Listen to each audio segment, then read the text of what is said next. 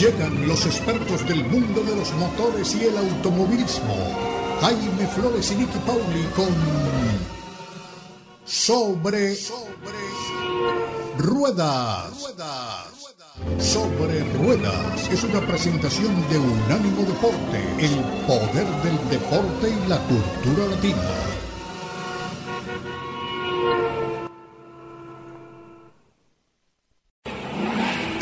Sobre Rueda. Sobre Rueda. El programa donde rugen los motores. Todo bajo la lupa especializada de Jaime Flores y Nicky Paul. Con todo el análisis sobre el automovilismo en el mundo y la industria automotriz. Unánimo Deportes presenta Sobre Rueda. Sobre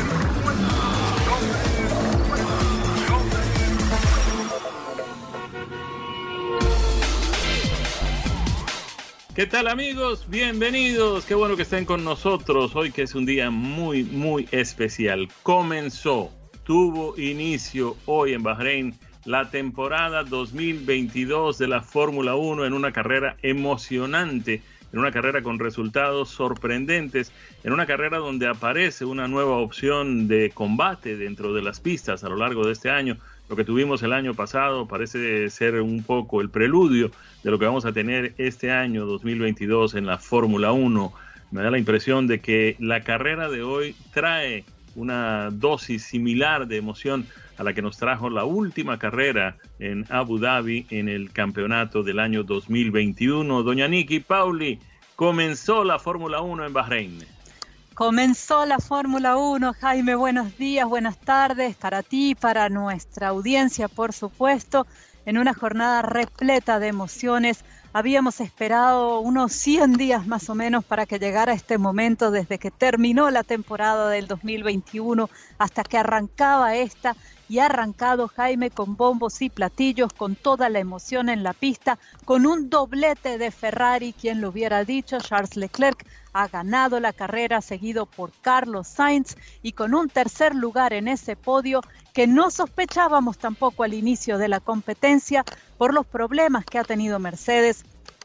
Pruebas pretemporadas, también durante la clasificación y que sin embargo Lewis Hamilton, por los azares de la carrera, por haberse mantenido más o menos en una posición de, poder eh, estar adelante, eh, ha terminado subiendo a ese tercer lugar del podio. Pero una carrera con muchas alternativas, mm, con, con, muchísima estrategia en términos de los neumáticos, Jaime, y en la que a mí me gustaría particularmente destacar algo.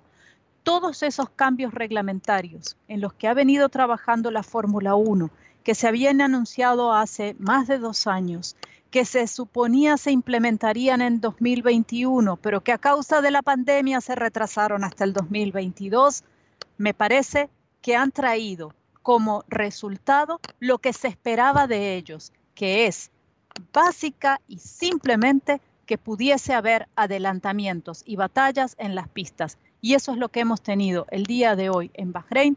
Lo hemos visto en las posiciones de adelante, en las posiciones intermedias y en la parte trasera del pelotón de autos en carrera. Hubo alternabilidad, hubo diferentes estrategias y hubo adelantamientos en la pista, que es algo que realmente queremos ver en la Fórmula 1. Nicky, eh, es una combinación de una serie de factores. Obviamente el eh, medio técnico, como ustedes lo llaman, es decir, el vehículo, el auto, el eh, monoplaza, el bólido de la Fórmula 1 que cada uno de los conductores pues dirige, maneja. ellos, los conductores, el, el, equipo que está junto a ellos, toda su escudería, en fin, todo ese tipo de cosas, coinciden y todo eso se complementa para poder llevar los conductores a la victoria. Pero también hay un elemento que es la suerte y hoy lamentablemente la suerte no acompañó al equipo de Red Bull que empezó con muy buenas eh, condiciones, que salió además eh, muy bien posicionado en eh, la parrilla. Teníamos a Max Verstappen en la segunda posición y a Sergio Pérez en la cuarta, pero las cosas nos fallaron en la última vuelta cuando veíamos a Sergio ya prácticamente subiendo al podio. Se le apagó el motor, se le acabó la potencia y ya un par de vueltas antes Max Verstappen había tenido que abandonar la carrera. Si bien es cierto, Jaime, que Sergio eh, Checo Pérez estaba en posición de podio hacia el final de la carrera, Vamos a hacer un, pequeño recuento para la gente que no tuvo la ocasión de verla. A 10 vueltas del final, Pierre Gasly sufre eh, un, incidente con su Alfa Tauri, se prende fuego el auto. Eh, Pierre se estaciona a un costado de la pista. Esto hace que haya un coche madrina, safety car, como ustedes quieran llamarlo, auto de seguridad en la pista. Y por supuesto, esto hace que se me está colando un audio.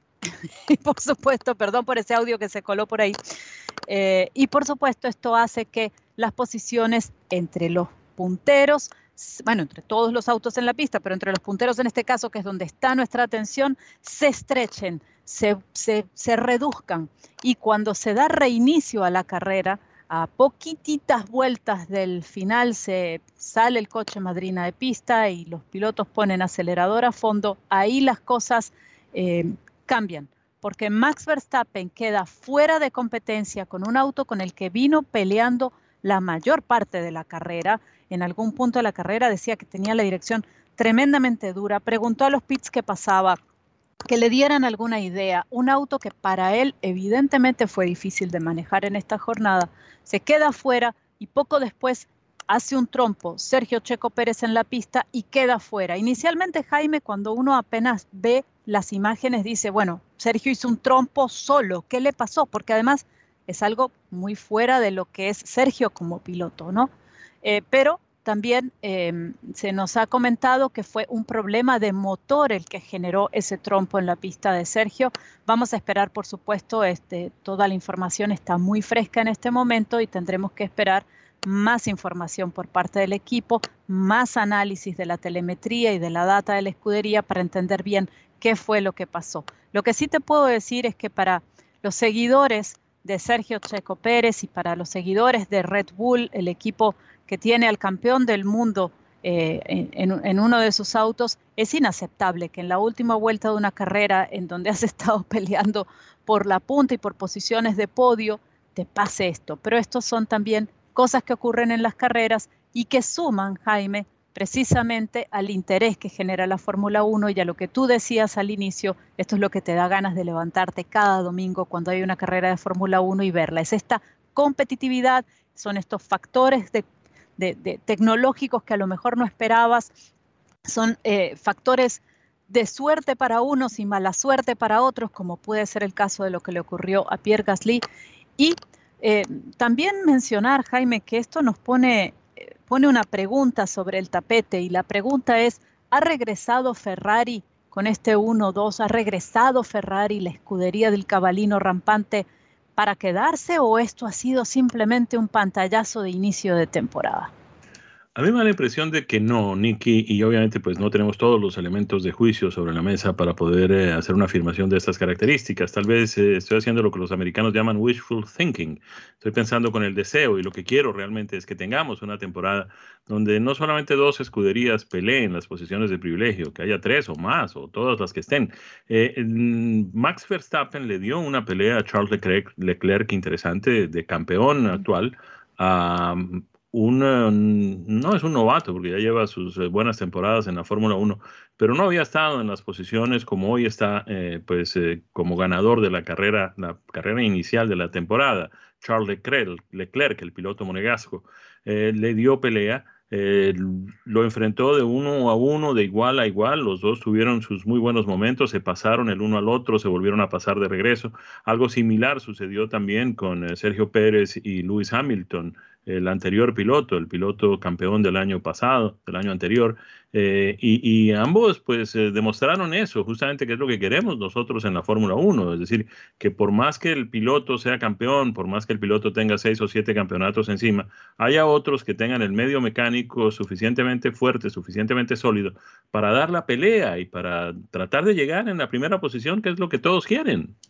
Así es, Jaime, y creo que ahí se, se desgranan realmente muchas cosas de esta primera carrera de la Fórmula 1, ¿no? Y, una de ellas es precisamente comenzar a entender tras las prácticas pretemporada dónde están verdaderamente cada uno de los equipos. Nosotros habíamos hablado cuando la Fórmula 1 probó eh, en, Barcelona primero y luego en Bahrein, ¿son estos test confiables? Bueno, hasta cierto punto pueden darnos una idea de dónde están los equipos, pero las cosas comienzan a verse con muchísima más claridad una vez que arranca la temporada y ya no puedes tener las cartitas guardadas debajo de la manga, tienes que acelerar la innovación, el tener las piezas nuevas, la competitividad, por supuesto, y esto nos deja a esta Ferrari renovada, que esperemos que traiga ese sabor de pelea para todo el resto del campeonato.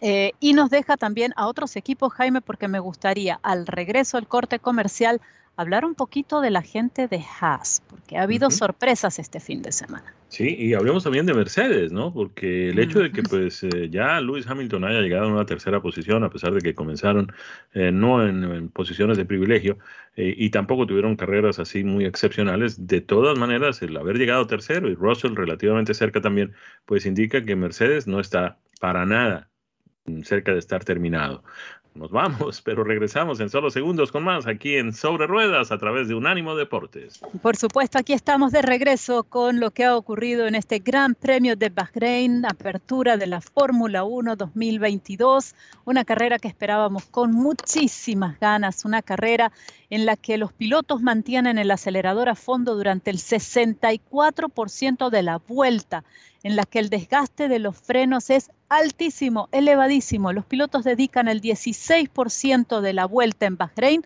a frenar y es un circuito con ocho zonas de frenada. Es una carrera también en la que la carga aerodinámica es media, los pilotos pueden llegar a alcanzar ya pongan atención a esto, 322 kilómetros por hora con el DRS activado y en el que la degradación térmica, eh, la degradación del asfalto, es un poco menor a lo que sería en una carrera diurna. Esta carrera se corre bajo las luces artificiales, es de noche en Bahrein y por supuesto esto hace que la pista esté un poquito más fresca. Todos estos factores, los nuevos neumáticos que son 5 pulgadas eh, de diferencia con los neumáticos eh, del año pasado. El año pasado teníamos neumáticos de 13 pulgadas, este de 18. El efecto suelo que ha entrado a jugar un papel importante eh, en la Fórmula 1 otra vez, porque esto es algo que ya habíamos tenido en el pasado. Y la suerte, el factor suerte que siempre está por ahí, nos han dado una carrera, un inicial de temporada realmente espectacular en la que Charles Leclerc ha ganado, Carlitos Sainz ha llegado en segundo lugar, un 1-2 de Ferrari y Lewis Hamilton en el tercer lugar. Y antes de irnos al corte comercial, Jaime mencionaba eh, precisamente al equipo Mercedes, al equipo que eh, ha ganado los últimos ocho años campeonato de constructores, el equipo que no las tenía todas consigo en las pruebas pretemporadas y que reconocía el propio Lewis Hamilton que no estuvo peleando por pole position en este fin de semana que las cosas estaban difíciles, que tenían que bajar la cabeza y trabajar muy duro para poder ser competitivos y para poder tratar de alcanzar a la gente de Ferrari y de Red Bull. Eh, en la pista el día de hoy han tenido muchísima suerte. Esa, esa, eh, ese safety car hacia el final de la carrera, 10 vueltas del final, les permitió estrechar posiciones, que Hamilton se acercara y luego el retiro de Verstappen y el retiro de Sergio Checo Pérez le permitió subir al podio. Pero naturalmente, por propio mérito del auto de ese Mercedes, no hubiesen subido al podio. George Russell, su nuevo compañero de equipo, ha terminado en el cuarto lugar de la carrera y la sorpresa, quizás, por lo menos para mí, tengo que reconocerlo, ha sido el Haas Ferrari de Kevin Magnussen en el quinto lugar. Y viendo un poco cómo han terminado los primeros 10, eh, en el que tenemos motores Ferrari, motores Renault, tenemos a los Mercedes allí también, me pregunto cuánto del resultado y de lo que hemos visto este fin de semana tiene que ver con las unidades de potencia de cada uno de estos autos. Veo que la gente que está utilizando motores Ferrari, por ejemplo, el caso de el Haas de Kevin Magnussen, que ha terminado en el quinto lugar, tiene un motor Ferrari, el Alfa Romeo de Valtteri Bottas, ex compañero de equipo de Lewis Hamilton. Ahora corre con, eh, en otra escudería, Valtteri Bottas, Alfa Romeo Ferrari, termina en el sexto lugar. Y esto me lleva a preguntarnos si realmente el problema del equipo Mercedes no es tanto el diseño aerodinámico como el motor. Y también me lo pregunto cuando miro las posiciones de otros equipos que tienen motor Mercedes. Eh, el, más doloroso quizás, y esto lo digo en términos totalmente personales, más doloroso para mí es ver a la gente de McLaren que habían hecho tales adelantamientos tecnológicos en la, en la última temporada, los veíamos adelante, los veíamos batallando en posiciones intermedias, pero con la gente de Ferrari el, el año pasado, 2021, y este año los vemos a Daniel Richardo terminar en la decimocuarta posición y a Lando Norris en la decimoquinta. Todo esto, Jaime, creo que, bueno, poco a poco tenemos una temporada larga de 23 carreras, 22 ya. Y habrá que establecer, Nicky, si los motores que mm, un fabricante de motores, un proveedor de motores, usa para su propia escudería, y en este caso tenemos en esta parrilla, tenemos a dos que en esas condiciones, tanto Ferrari como Mercedes, que tienen su escudería propia, pero que además suministran motores a otras escuderías. La pregunta que uno se hace es, ¿será que los motores que ellos usan para su propia escudería son mejores deliberadamente que los motores que ellos entregan para uso a otras escuderías? En el caso de Mercedes tenemos a Williams, tenemos a Aston Martin, tenemos a McLaren, en fin, en el caso de Ferrari tenemos, como bien mencionabas, tenemos a, la gente de Haas, eh, tenemos también a la gente de Alfa Romeo, eh, en fin. Además, después de la salida de Honda, nos quedamos con motores europeos en su totalidad, porque tenemos los de Mercedes, tenemos los de Ferrari, tenemos los de Renault, ¿no? Son unos italianos, otros alemanes y otros franceses. Ya los motores japoneses desaparecieron, ya habían desaparecido los de Toyota hace casi dos décadas y ahora pues desaparecieron también los de Honda, de la parrilla de Fórmula 1. Aunque, Jaime, esos motores de, de Honda, eh, ahora sí, y esto invito, a nuestra audiencia también a que cuando lean las tablas de resultados de la Fórmula 1, van a ver al lado donde dice Red Bull Racing RBPT. Esos motores RBPT son un motor Honda manufacturado realmente con bajo la, sombrilla de Red Bull, llamémosle así. Entonces, em, se fueron oficialmente, pero están todavía. Em, ya lo había hecho esto, había pasado con el, fabricante eh, japonés en el pasado, si mal no recuerdo, Em, cuando, cuando esos motores Honda estaban bajo la sombrilla de Ilmor, por ejemplo, estoy hablando hace años, tendría que, estoy hablando un poquito de memoria, así que quizás tendría que volver sobre mis libritos para, para revisar un poco, pero eh, creo que sí, Jaime, hay, un tema allí de, motor em, y el motor de Mercedes. Creo que el tema de Mercedes va más allá de, su diseño de pontones laterales, que, fue lo más obvio durante las prácticas, lo que nos parecía a todos más obvio. Hay un tema de enfriamiento que quizás no esté resuelto, hay un tema tal vez de potencia de motor. Por supuesto, los equipos de Fórmula 1 mantienen eh, el silencio en torno a lo que, pudiera estar pasando, ¿no? No le puedes dar ninguna eh, pista tampoco a tu, a tu competencia.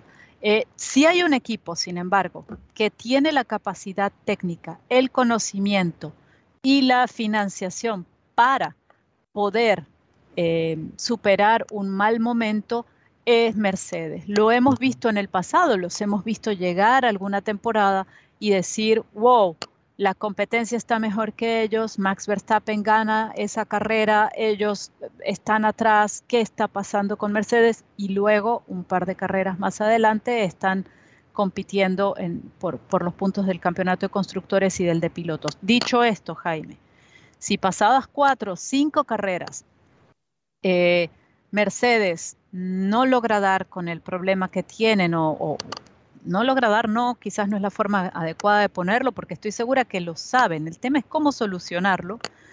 Em, ahí las cosas sí se le van a poner muy cuesta arriba. Cuatro o cinco carreras en un campeonato, aunque largo, eh, son muchas. Así que bueno, está abierta la competitividad en este campeonato y eso es realmente lo que nosotros queremos. Por lo pronto, el campeonato de constructores comienza con Ferrari en el liderazgo, 44 puntos, lo sigue Mercedes con 27, más adelante está Haas Ferrari, quien se iba a imaginar a Haas Ferrari en la tercera posición, estamos apenas comenzando, también es cierto, 10 puntos, Alfa Romeo Ferrari tiene 9 puntos, y vamos a ver qué más tenemos por aquí, 8 eh, puntos para Alpine Renault. Y en lo que tiene que ver con el eh, calendario de la Fórmula 1, nuestra próxima cita será el próximo fin de semana en Arabia Saudita. Allí tendremos la segunda prueba válida del campeonato 2022 de la Fórmula 1. Así es, Jaime. Así que la próxima semana aquí estaremos, por supuesto, para comentar con toda nuestra audiencia las incidencias de esa carrera. Aquí estamos de nuevo con ustedes, iniciando otro segmento de nuestra edición de hoy de Sobre Ruedas. Y hoy quería compartir con ustedes eh, con Nicky y con nuestros oyentes, eh, algunas experiencias que tuvimos la suerte de vivir la semana pasada en un viaje a Palm Springs, en California. El objetivo del viaje era manejar eh, los nuevos productos eléctricos del fabricante sueco Volvo, que como lo saben nuestros oyentes, pues ya es propiedad de una compañía mm, china, la compañía fabricante de vehículos Geely. A semejanza de lo que hizo eh, la compañía Tata, la compañía india Tata, cuando adquirió Jaguar y Land Rover, las dos marcas emblemáticas eh, automotrices británicas, lo que dijo el señor Tata en esa oportunidad es, miren, ustedes saben hacer carros, yo tengo el dinero para pues, sacarlos de este mm, problema fiscal y financiero que están teniendo eh, yo voy a aportar el dinero, yo voy a hacer la inversión, pero yo no me voy a meter a decirles a ustedes cómo tienen que hacer sus vehículos. Los que saben de eso son ustedes. Y la verdad es que desde que Tata asumió el control financiero de Jaguar Land Rover, los vehículos de Jaguar y Land Rover, que habían tenido unos cuantos altibajos en el pasado, pasaron a ser unos vehículos mucho más confiables y unos vehículos mucho más interesantes y han tenido muchísimo éxito en materia de ventas a nivel global, dicho sea de paso, porque son vehículos que se venden en todos los continentes. Pues bien, lo mismo hizo la gente de Geely cuando asumió el control de Volvo, que para coincidencia, Volvo había estado en manos también del fabricante norteamericano Ford, al igual que Jaguar y Land Rover, y buena parte de los problemas que le surgieron a Volvo se debieron justamente al manejo mm, no muy eh, acertado por parte de la gente de Ford. Pues bien, con la llegada de Geely se resolvieron los problemas financieros de Volvo, pero el fabricante sueco siguió haciendo lo que sabe hacer, que son vehículos de excelente calidad, pero además con un énfasis muy especial en la seguridad. De un tiempo para acá y siguiendo eh, la tendencia global, pero además eh, con el aditivo sueco, con el aditivo nórdico, países que se han preocupado tradicionalmente por la protección al medio ambiente, pues Volvo ha entendido que el futuro está justamente en los vehículos eléctricos y es así como pues ha decidido mm, primero producir vehículos 100% eléctricos, pero también producir vehículos híbridos que tengan una eh, capacidad de funcionar eh, con suficiente autonomía como para permitir el viaje de una persona normal entre su hogar y su trabajo, ida y regreso, sin necesidad de utilizar el mm, motor a gasolina y de quemar una sola gota de combustible. El vehículo tiene su motor a gasolina, el vehículo carga también las baterías con el motor a gasolina y con los sistemas de regeneración de energía en los frenos y en la desaceleración y todas estas cosas, pero el vehículo puede funcionar completamente eléctrico. Manejamos en este viaje a Palm Springs, en California, algunos modelos de la marca mm, sueca con el sistema Recharge T8 de tracción en cuatro ruedas. Entre ellos manejamos el XC60 que mm, tiene una autonomía eléctrica de 41 millas, es decir, uno puede, en el caso mío personal, no me gusta mucho hablar de los temas personales, pero con el permiso de ustedes voy a hacerlo, eh, mi trabajo queda a 11 millas de mi hogar, de manera que pues yo necesitaría manejar 22 millas durante el día. Ese vehículo perfectamente me permite salir de mi casa, mm, ir a mi trabajo, estacionar mi auto, cuando termina la jornada, regresar a mi casa, ponerlo a cargar de nuevo y no he gastado una sola gota de combustible. De manera que pues este es apenas uno de estos productos de Volvo, porque no solamente el XC, que es el eh, modelo mm, utilitario, tiene este sistema de recarga, también lo tiene el S60, que es un sedán, el V60, que es una mm, camionetita, es decir, como un station wagon, y el S90, eh, que es el sedán de gran tamaño, el sedán de tamaño completo de la marca sueca. Además, obviamente, del XC90, que es su utilitario deportivo de gran tamaño. De manera que ahí tienen ustedes versiones híbridas completamente renovadas de los modelos de Volvo que tienen autonomías de mm, manejo eh, completamente eléctrico que van entre 31 y 41 millas. Vehículos que además tienen potencias que superan los 450 caballos en eh, la combinación del motor a gasolina más el motor eléctrico, pero mm, que tienen eh, rendimientos cercanos a los 74 millas por galón en la combinación tanto de motor eléctrico como de motor a gasolina. La semana que viene, Nicky, mm, estaremos hablando del modelo mm, C40 de la marca Volvo que viene completamente eléctrico, un modelo absolutamente sorprendente de la marca sueca. Y quisiera mencionar antes de irnos algo interesante en este modelo que tuvimos la suerte de conducir, ambos lo tienen, que es el sistema de manejo con un solo pedal. Eh, que obviamente, pues, bueno, uno maneja con un solo pie los vehículos automáticos porque el mismo pie con que frenas es el mismo pie con que aceleras. Pero en este caso tiene una particularidad adicional que es que cuando uno suelta el pedal del acelerador, el vehículo reduce significativamente la velocidad y si uno tiene que parar en un semáforo o algo así, el vehículo se encarga de hacerlo con una particularidad adicional que es que a pesar de que uno no está tocando el pedal del freno, las luces del freno se encienden cuando el vehículo reduce así significativamente la velocidad. De manera que uno puede manejar tranquilamente, el vehículo tiene obviamente los sensores para determinar si hay un obstáculo adelante y todo lo demás, y simplemente uno, cuando el vehículo, uno necesita que el vehículo ande, uno lo acelera, y cuando no lo está acelerando, el vehículo entiende que es hora de parar, que pues el conductor quiere que el vehículo se detenga, y el vehículo simplemente se detiene sin necesidad de que uno oprima el pedal del freno, pero además encendiendo las luces traseras para que el conductor que viene atrás pues eh, perciba que el vehículo está reduciendo significativa, significativa y de manera inmediata la velocidad. ¿Qué te parece, Niki? Me encanta, Jaime, y creo que todas estas nuevas tecnologías son lo que mantienen a la industria automotriz viva y siempre, siempre con esta data nueva, con ganas de probar ese sistema. Yo no he tenido ocasión de manejar estos vehículos todavía, pero me lo has contado y realmente me encantaría probarlo.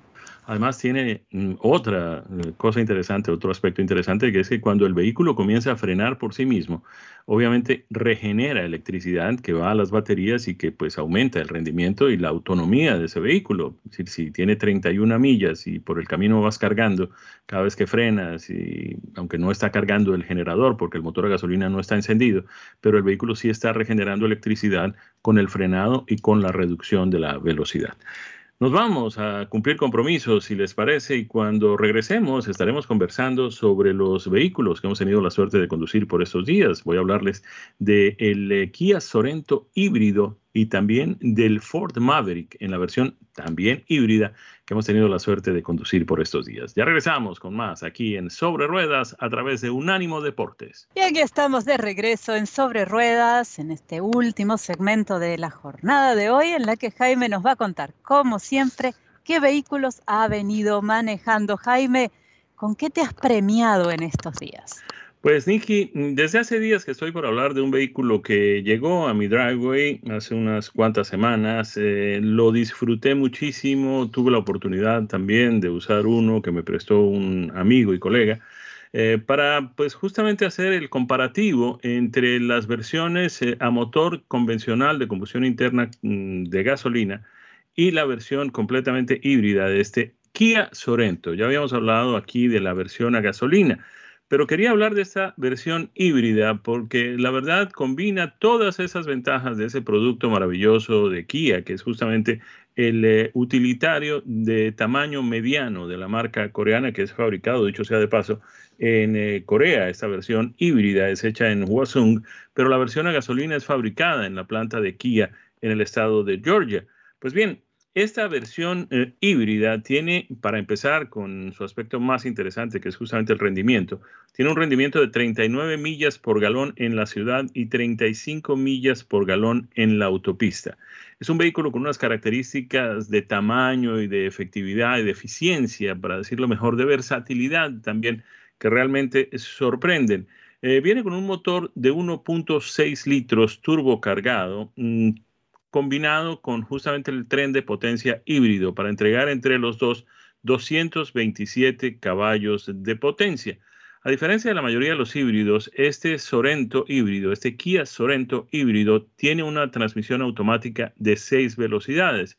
Y digo a diferencia de la mayoría, porque la mayoría vienen con la transmisión continuamente variable, que así como tiene muy buenos amigos, pues tiene gente que realmente no la disfruta mucho, justamente porque los cambios son muy, eh, digamos, no se siente la diferencia entre pasar de una tercera a una cuarta, eh, en fin. Eh, es como si estuviera uno en un cambio permanente. Esa es la idea, obviamente, y eso ha contribuido significativamente a cierto rendimiento, a cierto aumento en, el rendimiento y a cierta economía en el consumo del combustible. Pero para aquellas personas que pues prefieren una transmisión manual o una transmisión automática con cambio manual, porque ahora tenemos pues esas dos opciones, pues esa transmisión continuamente variable no es lo más eh, grato. Este Kia viene con la transmisión automática de seis velocidades que se siente además muy bien eh, sobre todo cuando aprovecha uno de esos 227 caballos que entrega la combinación del motor a gasolina de 1.6 litros y el motor eléctrico. Viene, como todos los productos de Kia, con toda esa colección de mm, aditamentos para mejorar la seguridad. Viene además con el sistema UVO Link, UVO Link, que es eh, básicamente un sistema de conectividad eh, con una central que permite informar automáticamente sobre el caso de que se produzca un accidente para justamente direccionar de la manera más rápida y más efectiva a los eh, servicios de emergencia. Eh, viene con todos estos aditamentos electrónicos, de infoentretenimiento muy bien dispuestos. Eh, tiene el sistema de Android Auto y el de Apple CarPlay, como la mayoría de los autos por estos días. Pero nos llama la atención cómo en las pruebas de seguridad se ha comportado muy bien en los choques tanto para mm, los pasajeros en ambos lados como en las volcaduras. Eh, tratándose de un vehículo relativamente nuevo, pues todavía no hay eh, resultados en lo que tiene que ver con los choques frontales. El vehículo tiene un precio que comienza en los 35.990 dólares, pero la versión que manejamos, con algunos opcionales, como sucede mm, frecuentemente en Kia, pues la mayoría del equipamiento opcional del vehículo ya viene incluido, de manera que, pues miren ustedes, de 35.990 dólares, que es el precio básico, pasó solamente a 37.820 porque se le incluyeron pues un par de opciones menores, eh, los eh, tapetes del eh, conductor y del pasajero y los tapetes de la fila trasera y también el costo mm, del transporte y del manejo del vehículo entre el fabricante o el eh, punto donde llega mm, traído por el importador y el concesionario donde se entrega. Es decir, de 36 mil dólares pasó apenas a 37 mil 820, que sigue siendo un precio muy competitivo. Les decía que tanto el motor como la transmisión son fabricados en Corea y el vehículo es ensamblado en la planta mm, de mm, Walsung en Corea. Este Kia Sorento híbrido, un vehículo muy recomendable. Quiero insistir en el rendimiento en consumo de combustible, 39 millas por galón en la ciudad, 35 millas por galón en la autopista. Cuando tenemos precios de combustibles como los que tenemos por estos días, pues un vehículo que tenga este rendimiento es sin lugar a dudas muy atractivo. Muy recomendable este Sorento híbrido. Los productos de Kia han llegado a alcanzar eh, muchísima aceptación y han eh, logrado pues eh, los mejores ratings en las encuestas de JD Power Associates en lo que tiene que ver con la calidad inicial de los vehículos y este Kia Sorento es justamente uno de los ganadores de este galardón. Pasamos a otro híbrido, aunque completamente distinto. Este es de fabricación americana. Em, en realidad eh, se mm, fabrica en Hermosillo, pero es un vehículo em, eminentemente norteamericano. Es un pickup de la marca Ford. A ver, este es el Maverick. El Maverick, ustedes lo recuerdan, eh, trae una trayectoria de un nombre que trae una trayectoria de muchos años por haber sido uno de los vehículos deportivos, uno de los uh, coupés deportivos. Eh, de hecho, mm, llegó a fabricarse inclusive en una versión sedán, una versión de cuatro puertas, este Maverick y era eh, una alternativa para aquellas personas que querían comprar un Mustang, pero de pronto el dinero no les alcanzaba, de manera que Ford lanzó esta opción que era el Maverick, eh, un vehículo que además se vendió eh, en buena parte del mundo, un vehículo que se llegó a convertirse casi que en un vehículo global. Este Maverick que hemos tenido el privilegio de conducir por estos días, pues es un vehículo de preproducción. Es, dice la gente de Ford, es el tipo de pickup para la gente que no sabe que necesita un pickup.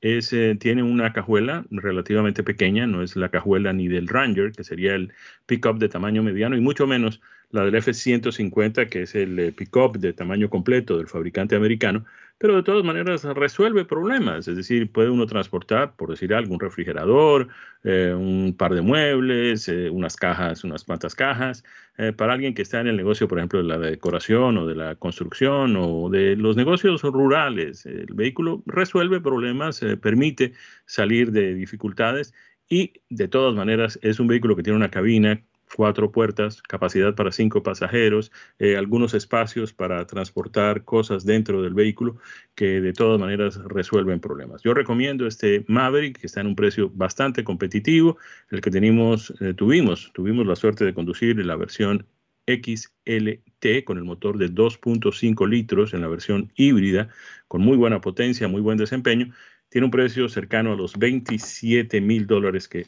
insisto, es bastante competitivo cuando se trata además de un vehículo que combina la versatilidad de un eh, automóvil de cuatro puertas para transportar cinco pasajeros, de un mm, utilitario, no es necesariamente deportivo, pero sí un vehículo que además tiene la cajuela, el platón, como para servir de pickup. Y bueno, les recomendamos, como siempre lo decimos, que vayan a los concesionarios, que miren los vehículos, que se cercioren si están disponibles o no. Todavía tenemos dificultades en eh, la cadena de suministro, particularmente en lo que tiene que ver con los microchips en la fabricación de vehículos, pero de todas formas hay muchos vehículos disponibles, tanto nuevos como usados. Si usted tiene que cambiar el suyo, mm, analícelo bien. Si tiene que renovar su lease, verifique muy bien cuáles serían las condiciones. Yo he oído casos de personas que pues han vendido el carro que tienen como lease antes de vencerse su contrato, lo venden y les sobra dinero para comprar otro auto si es que está disponible. Hay que eh, mirar muy bien esas dos opciones, porque si no hay autos disponibles y uno vende el que tiene, pues con qué se lleva de un sitio a otro, es decir, que le sirve para resolver su problema de transporte, de manera que pues no puede uno tomar decisiones precipitadas, pero existe esa posibilidad de que le den a uno más por el vehículo que tiene justamente por la altísima demanda de vehículos usados. La semana que viene hablamos más en detalle de este tema.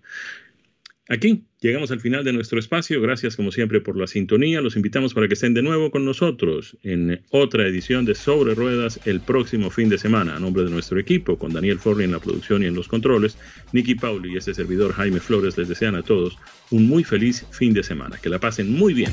Esto ha sido Sobre Ruedas, una presentación de Ánimo Deportes.